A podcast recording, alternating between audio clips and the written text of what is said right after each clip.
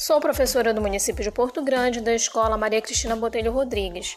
E, no meu cotidiano escolar, trabalhei com alguns alunos do oitavo ano oficinas de fotografia, utilizando a técnica de fotografia de perspectiva forçada, com o uso do, da câmera do celular, e também realizamos a oficina de stop motion,